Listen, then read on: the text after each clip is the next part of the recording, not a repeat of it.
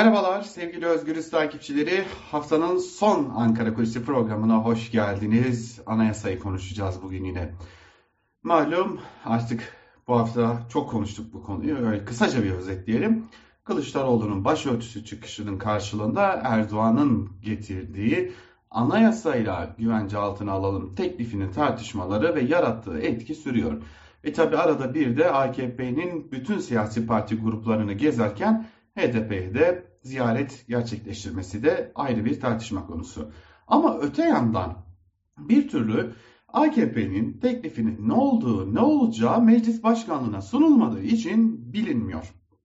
Tabi bu ortamda acaba AKP teklifini ne zaman sunacak? Biz bu teklifi ne zaman göreceğiz? Meclis gündemine, anayasa komisyonuna, ardından genel kurula ne zaman gelecek? Bunların hiçbirinin cevabı yok.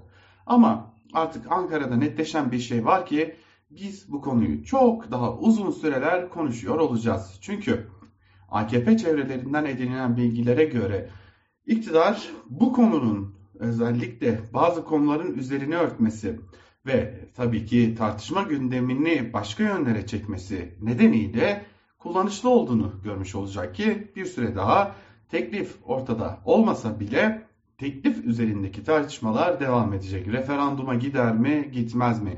Kim evet diyecek, kim hayır diyecek. Bu arada da tabii ki ziyaretlerin yarattığı gündemde konuşulmaya devam edilecek. Biliyorsunuz AKP'nin HDP grubuna da bir ziyareti olmuştu. Ardından ciddi bir tartışma başlamıştı. Tartışmanın ilk gündemi MHP lideri Devlet Bahçeli ne diyecekti? MHP lideri Devlet Bahçeli kameralar önünde açık bir şekilde bu görüşmenin doğal ve doğru olduğunu söyledi. Ama iddia o ki Cumhurbaşkanı Erdoğan'la Beştepe'de külliyede gerçekleştirdiği görüşmede bu konudaki rahatsızlığını keşke haberimiz olsaydı biçiminde dile getirdiği iddiaları Ankara'da konuşuluyor. Elbette o görüşmeye şahit olanların doğrudan bunu açıklamaması nedeniyle bunlar iddia düzeyinde.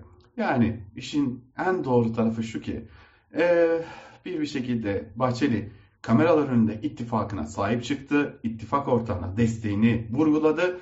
Kameraların arkasında ise bu konudaki endişelerini tartışmanın uzamaması gerektiğine dair söylemlerini dile getirmiş oldu. Öte yandan HDP'nin tutumu merak ediliyor anayasa değişikliği konusunda. HDP'nin hayır diyeceği artık netleşmiş durumda.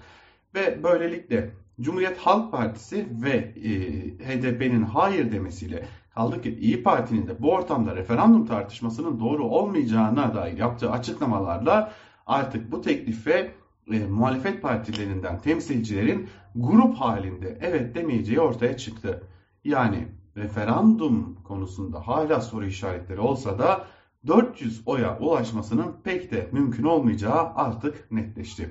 Fakat AKP şunu söylüyor, hala bir ihtimal var. O ihtimalde muhalefet içerisinden filelerin verilmesi ve bu fileler neticesinde bu konunun referanduma götürülecek olması.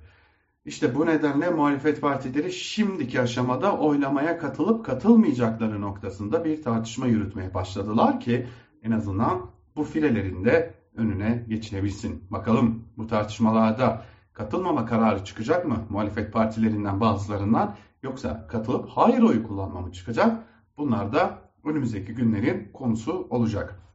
Bu arada şimdi bir de HDP ile AKP anlaşıyor mu? Geleneksel HDP AKP anlaşıyor tartışmaları da başladı. HDP Genel Merkezi'nin de nabzını tuttuk bu arada ve edindiğimiz bilgiler şu ki HDP'liler açık olarak aslında şunu söylüyorlar.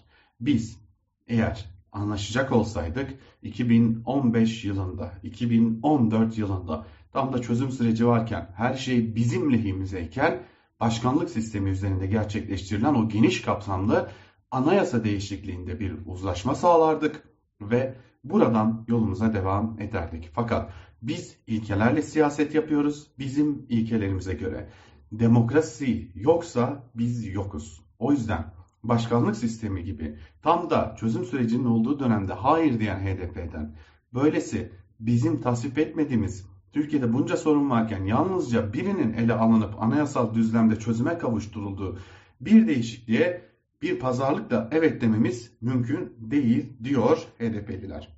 İşin özü şu. Hani hep konuşuluyor ya e, yeniden bir açalım, yeniden bir e, anlaşma iddiası gündeme gelir mi? HDP bu konuya en başından kapılarını kapatmış durumda. Ama HDP'nin muhalefeti de büyük tepkisi var. İşte bu nedenle HDP bir yandan da adayını, ittifak adayını belirleme çalışmalarını hızlandırıyor. Yani önümüzdeki günlerde HDP'nin isim havuzundan bazılarını duymaya başlarsak şaşırmayalım. Bu arada bazı isimler ortaya atılmıştı. Örneğin Rıza Türmen gibi isimler. Ancak HDP'liler gündemlerinde Rıza Türmen'in olmadığının özellikle altını çiziyorlar. Böylelikle Rıza Türmen gündeminin de HDP açısından kapatıldığını öğrenmiş oluyoruz. Ankara Kulisi'nden bugünlük de bu kadar. Hoşçakalın.